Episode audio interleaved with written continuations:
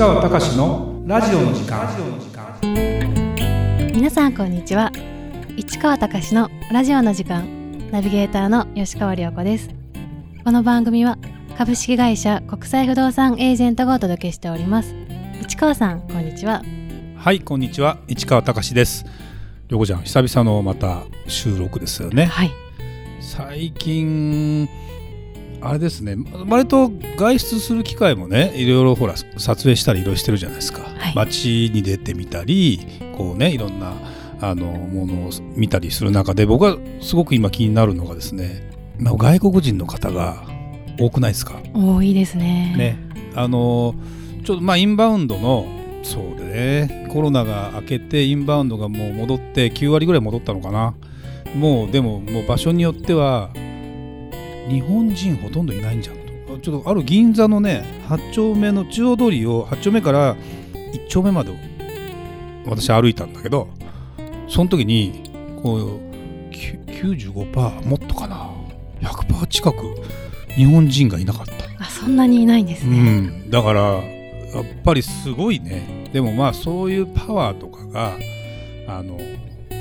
日本をやっぱり支えていくというかちょっとだからこの3年間ぐらいね、うんまあ、うちの会社の仕事もそうなんだけども停滞ある意味停滞したわけですよ。でまたでも出直していく中でその外国人のパワーっていうものを感じ取るし、まあ、日本人がま外国に行くということに関して言うとやっとねもうコロナも5類になったしでワクチン打ってようが打ってまいが別に外国に行くと行くこと日本に帰ってくること自体に何らかのその手続きとか面倒くささっていうのがまあなくなったのでそういう意味では行く人も増えたろうし。で逆にまあ日本にかなり入ってきてもともとねインバウンドでね東京オリンピックとかであの目指す人数あれいくらだった？安倍さんが当時2000万人ぐらいだったんですよ。1年間で。で世界で一番ね外国人受け入れてるのがちょっと私が前セミナーやった時に調べた時で言うとフランスが世界一だった時があって8000万人ぐらい。フランスの人口って8000万人以上あいないから。8000万人もいないから。だから自分の人口自分自国の人口よりも多い。外国人の訪問を受けていて、まあ、イタリアとかも結構多いんだけど。日本はその時に2000万人ぐらいだったんですよ。でも一気に伸びてたのね。それでさ5000万人を目指しましょうみたいな話で。まあ日本の人口から言えばねそれでも半分いってないぐらいの感じではあるんだけどもそれがもう一気に多分2000万人超えてるいくんじゃないかな。だからそういう意味ではあのやっぱりえー非常に大事だよね。そうですね。う、ん、だから本当にあのそういう流れになってきた中で、まあ、いろんな人とお会いできるっていうのは大事かな。嬉しいですしねなうん。んかお会いできるのは、そうだよね、はい。なんで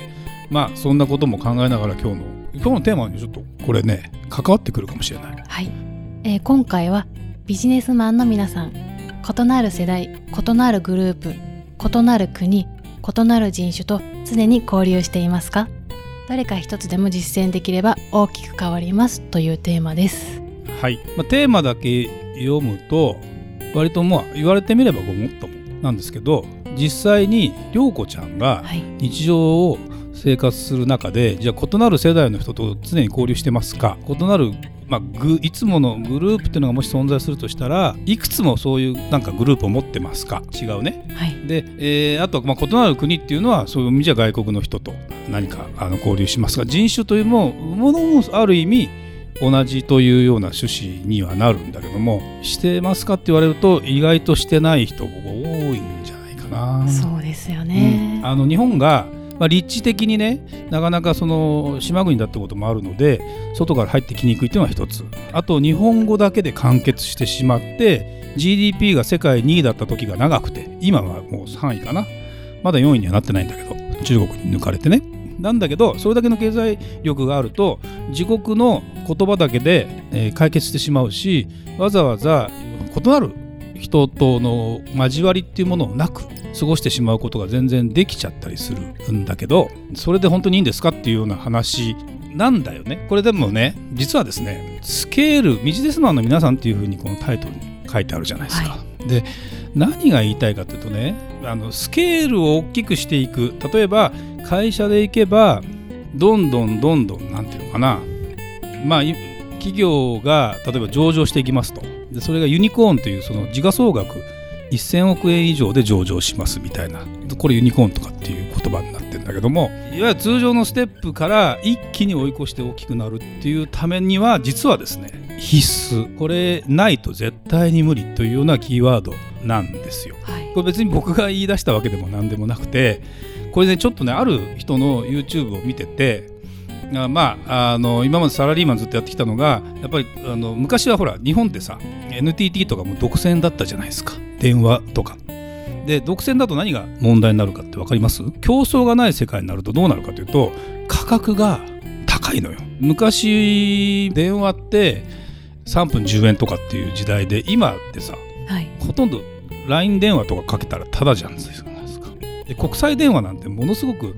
すごくお金取られたりしてたわけですよ。なんだけど今も海外に通話するのも別に、えー、通常の国際電話使わなくてよくてと。そうするともうほとんどタダに近いようなことで利用ができたりする。もちろんインターネットの世界だったりもするので通話も必要があるのかないのか。で昔はそのそのインターネットを引くだけでも回線料とかすごく高く取られてたじゃん。それって日本が異常に実はですね高かった。そうなんです、ね、そうそう。要は独占だったから。それも国がやってるから。競争がないと下がりようがない。でそれにその時に NTT に対して第二電電っていうのを作ったんだよ超もうもはや何年前かな。35年ぐらい前の話。40年近く前の話。で、えー、それが今のあの KDDI でそこから、まあ、au になってみたいな。それで競争があって値段が下がってみたいな話になった時に結局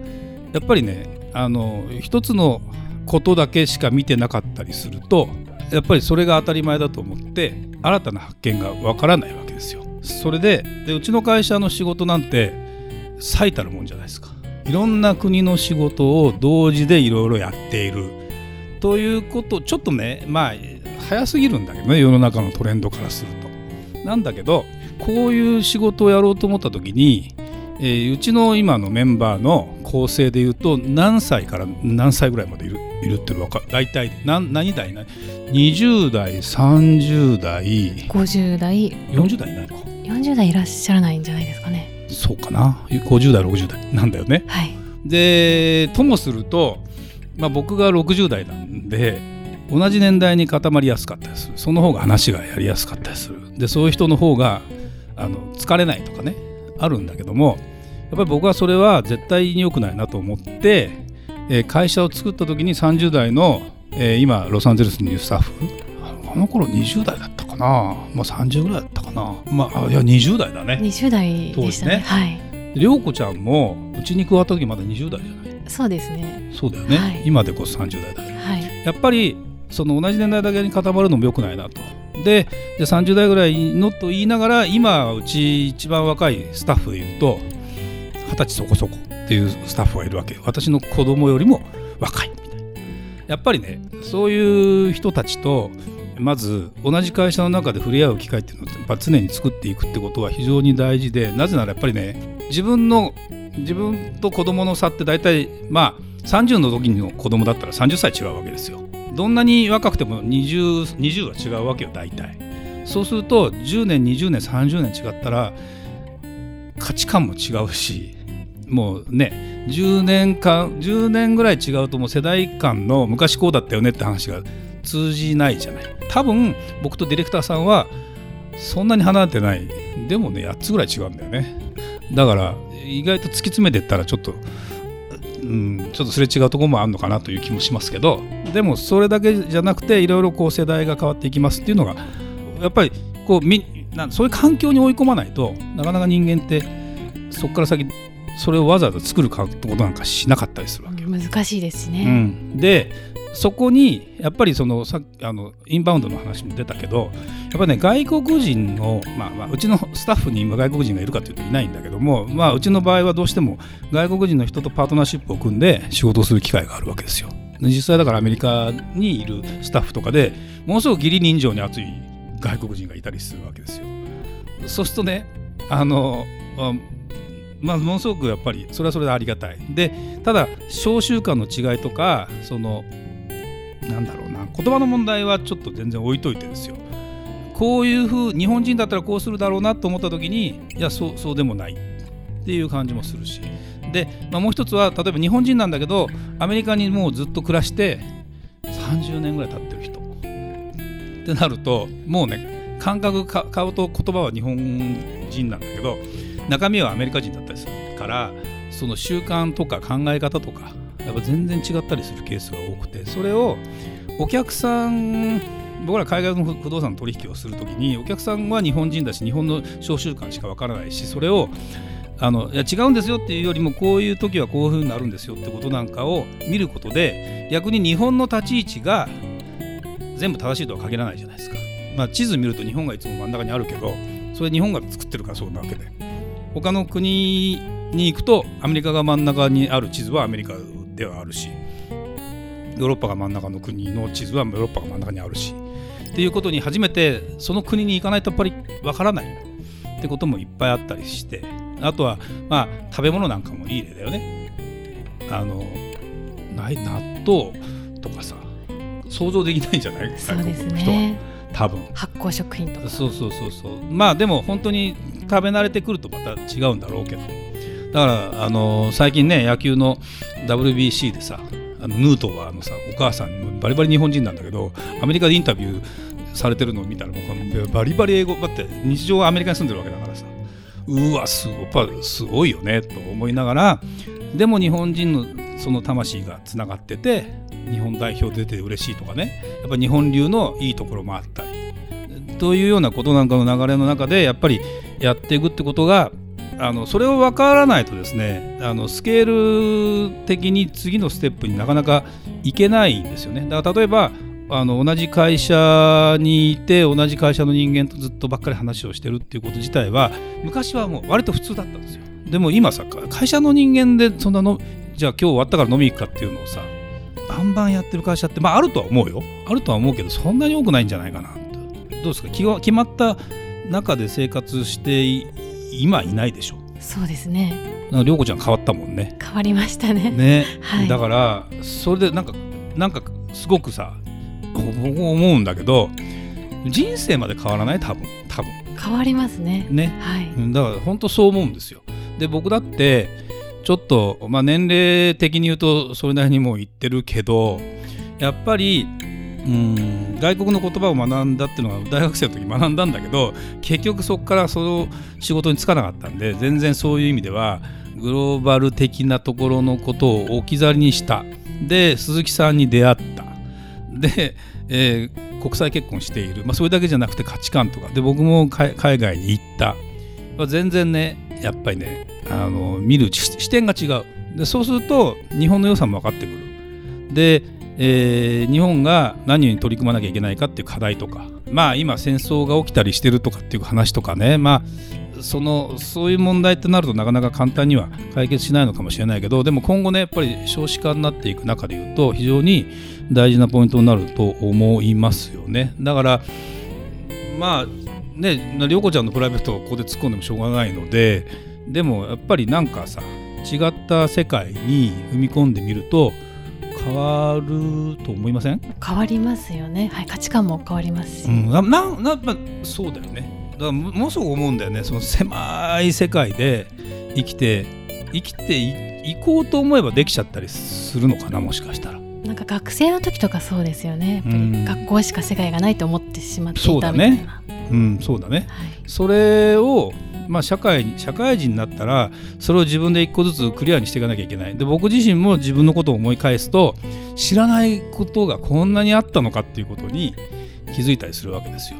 だからそういうことなんかをあの日常の生き方もそうなんだけどかまあ、僕もまだ別に会社をそこまで大きな会社にできてないのであれなんだけどあのこういう仕事をやってるからにはやっぱりもっともっと視野を広げながらいろんな人とやっぱりこうつながるような形をなんとかですね形にしながらやっていければなと。そのためにはねやっぱね世代の違う人と付き合わなきゃ僕はでも最近はものすごく多いんだな。僕の前に現れる人結構若い人多かった。あそうなんですね。そう。でそういう人たちがうーん僕から気に入ったというより向こうが市川さんすごく面白いのでもっと話聞かせてくださいと。別にその60歳の私で話を聞いてくるというよりも今の僕の持ってることとかやってることなんかが多分今の30代の人とかにもピッと当てはまったりするのかもしれないんだよね。だからすごいねまだその会社としての手応えっていうのはこれからなんだけどやってることに対する手応えっていうものに関してちょっとねこの仕事をやり始めてからよりは今の方がよっぽど感じる、うん、なんで本当にそんなことを感じながら今回ちょっとねこれをね、はい、その第二電電を作った人の話だったりするのよ。そういう人はもう75とかになっても80になっても海外に行ったりしてたりするの。だからものすごくやっぱり大きいよね、うん、という気はするのであのやっぱどんどんねそんな風にやってもらいたいなっていうふうに思います。はいありがとうございました。